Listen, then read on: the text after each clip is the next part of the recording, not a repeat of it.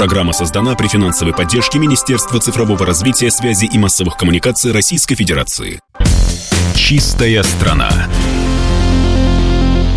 Еще раз здравствуйте, друзья. Вы слушаете радио «Комсомольская правда». У микрофона Юрий Кораблев, и это программа «Чистая страна». Здесь мы говорим о вопросах экологии, а сегодня, в частности, говорим о качестве воды. И у меня в гостях научный руководитель Института водных проблем РАН, доктор экономических наук, профессор Виктор Иванович Данилов-Данильян. Виктор Иванович, еще раз здравствуйте. Еще раз здравствуйте. Да.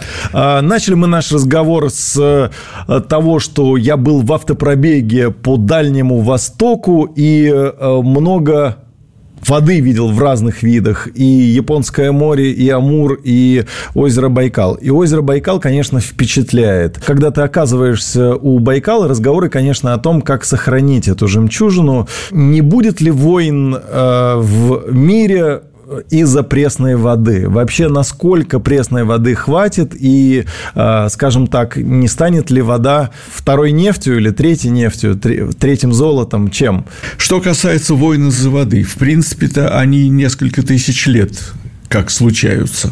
То есть они происходят? Они происходят, да. Правда, не всегда это очевидно. Э, причин для военного столкновения может быть несколько, и так, чтобы среди этих причин была вода, это, в общем, не слишком редкое явление. Вот если считать ту воду, которая забирается непосредственно, и ту воду, которая оказывается разбавителями для стока, угу. то ее почти не осталось свободной в мире. Почти. Да вы что? Мы приближаемся к верхней границе водопользования, так сказать, водопотребления к верхней границе. То, что э, мы семимильными шагами движемся в этом направлении, было понято еще в 90-е годы прошлого века. Строятся прогнозы, как долго э, это приближение может более или менее безобидно продолжаться. И получается так, что в районе 35-40 года эта граница будет почти достигнута. То есть, почти не останется, или, можно сказать, практически не останется неиспользуемой и экономически доступной воды. Mm. Что значит экономически доступной? Это значит, что, во-первых, э, ее можно транспортировать туда, где она нужна. Э, с приемлемыми затратами. И, во-вторых, у нее качество тоже приемлемое, существенно ниже, чем затраты на опреснение морской воды. То есть мы дойдем до того, что будем воду возить э, какими-то большими кораблями. Ну, уже сейчас возят. Есть, например, маршрут, который не постоянно действует, но используется всякий раз, когда в Каталонии, в городе Барселона и окрестностях, так сказать, в Испании остро начинает не хватать воды это маршрут Марсель-Барселона. Угу. Там возят танкерами воду всякий раз, когда э, на севере Испании маловодье.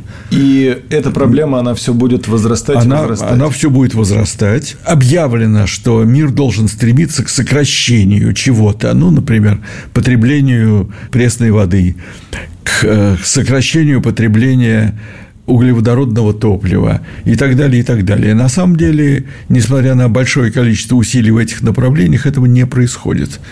И хотя э, Российская Федерация, э, многие э, развитые страны сокращают потребление воды, но мировое потребление воды продолжает расти.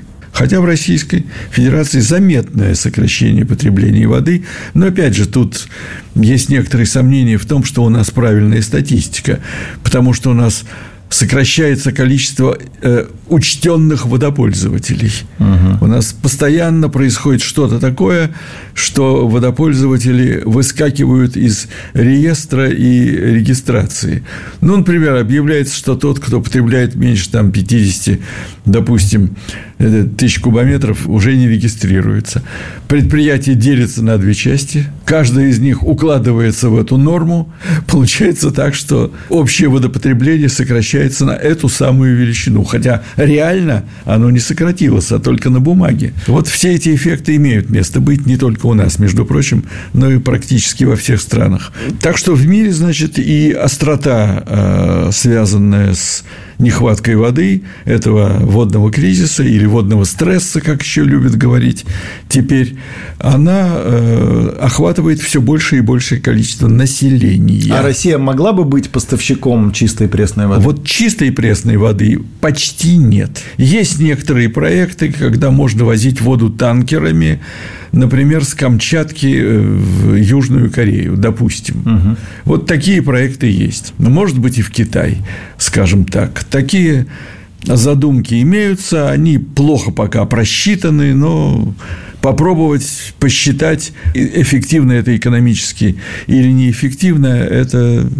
э, дело будущего. Посчитают, конечно же. А вот такой вопрос. Извините, может быть, э, за да. этот вопрос. А монетизировать Байкал можно каким-то образом? Так вот, что касается Байкала. Запасы воды оцениваются двумя способами. Есть статьи статическая, не статистическая, а статическая угу. или вековая величина запасов. Это сколько одномоментно, вот в данный конкретный момент, но эти данные можно усреднить по разным моментам, но тем не менее э, воды. И тут Байкал, конечно, это огромное совершенно вместилище воды. Это 23 тысячи кубокилометров. Это можно, казалось бы, весь мир напоить. А есть оценка возобновляемых запасов или возобновимых, как иногда говорят. И тут оказывается, что э, связанные с Байкалом возобновимые запасы совсем невелики. Они меряются, ну вот э, самая верхняя граница э, – это э, сток из Байкала через Ангару. Из него вытекает одна единственная река – Ангара. Тут 55-60 кубокилометров в год. Вот это и есть предельная оценка, если вы всю Ангару возьмете, всю Ангару, э, то э, вот это будет та самая предельная оценка возобновимого запаса Байкала. Ну, то есть, качать если из вы... Байкала нельзя. Нельзя. Если вы будете э, брать больше, чем вытекает из Ангары, это означает, что у вас будет падать уровень Байкала – а что такое падение уровня Байкала? Вот было пятилет, пятилетнее маловодье в 2010-х годах угу. на Байкале. Угу. Так, простите, воды не хватало в Иркутске, воды не хватало в Ангарске. Почти перестала работать Иркутская ГЭС. И если так себя такое себе представить, то это, конечно, просто будет уничтожение байкальской экосистемы. Этого ни в коем случае нельзя допускать. Вот и оказывается, что если вы думаете, что вековой или статический запас воды в Байкале – это и есть ресурс, то вы ошибаетесь. Это не экономический ресурс. То есть и экспортировать нам нечего. Экспортировать нам Э, из Байкала, конечно же, нечего. А человечество может пойти по пути э, сокращения затрат воды, оно может прежде. А опреснение морской воды? Это тоже очень дорого стоит. Если вы хотите получить хорошую воду, то нужно тратить 3-4, а то и 5-6 долларов за кубометр. Это много. Вот Такое делается в Арабских Эмиратах, э, в Кувейте, да. в Бахрейне, э, в Саудовской Аравии это богатые нефтед... очень богатые нефтедобывающие страны. Они себе могут это позволить. Они себе могут возить плодородную землю, и делать э, а, а, э, опреснение воды, поливать опресненной водой и устраивать сады не просто вокруг дворцов, как сначала у них было, а теперь уже и просто в городах. Так сказать, это там практикуется вовсю. Но э, это очень дорого. Более дешево делать так, как делают в Барселоне. Они как делают? У них опреснение воды не доводится до высокой кондиции – и это стоит уже 50 центов за кубометр. Но эту воду нужно обязательно смешивать для подачи в водопровод, обязательно смешивать с природной водой который может быть привозной, может быть своей, но природной нормальной водой. И соотношение две части природной воды, одна часть опресненной морской. А зубы не будут выпадать после этого? Нет, воды? вот после этого не выпадают. В отличие от того, что происходит угу. с моряками на подводных лодках, угу. не выпадают. Угу. И... Просто плохо опресненная вода, вот как вы только что заметили – приводит к тому, что люди начинают болеть на всю катушку, то, что называется. Ну, то есть, это, зубы – это только да. часть проблемы. Это только часть проблемы, это там общее заболевание организма. Э, Виктор Иванович, у нас остается совсем э, мало времени. Мой последний вопрос. Вы являетесь председателем научно-экспертного совета Всероссийского общества охраны природы. Да, этот совет только что организован. Буквально две недели назад был на президиуме э, Всероссийского общества охраны природы утвержден его состав. Угу. И нам предстоит 11 октября его первое заседание. Э, в частности, мы будем утверждать и состав секций этого совета. Среди них обязательно будет секция по водным проблемам. Так что вот ВОП будет по мере силы возможностей. Я думаю, что такой организации, которая в будущем году отмечает свое столетие, и у которой почти во всех субъектах Федерации есть свои отделения, есть достаточно возможностей для того, чтобы активно содействовать решению и водных проблем.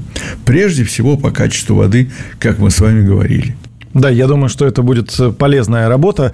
Спасибо вам большое за ваши интересные ответы на здоровье всегда готов продолжать. Да, всего доброго. А нашим слушателям я хотел бы напомнить, что у нас в гостях был научный руководитель Института водных проблем РАН, доктор экономических наук, профессор Виктор Иванович Данилов Данильян. У микрофона находился я, Юрий Кораблев. До встречи в эфире радио «Комсомольская правда». Чистая страна. Программа создана при финансовой поддержке Министерства цифрового развития, связи и массовых коммуникаций Российской Федерации.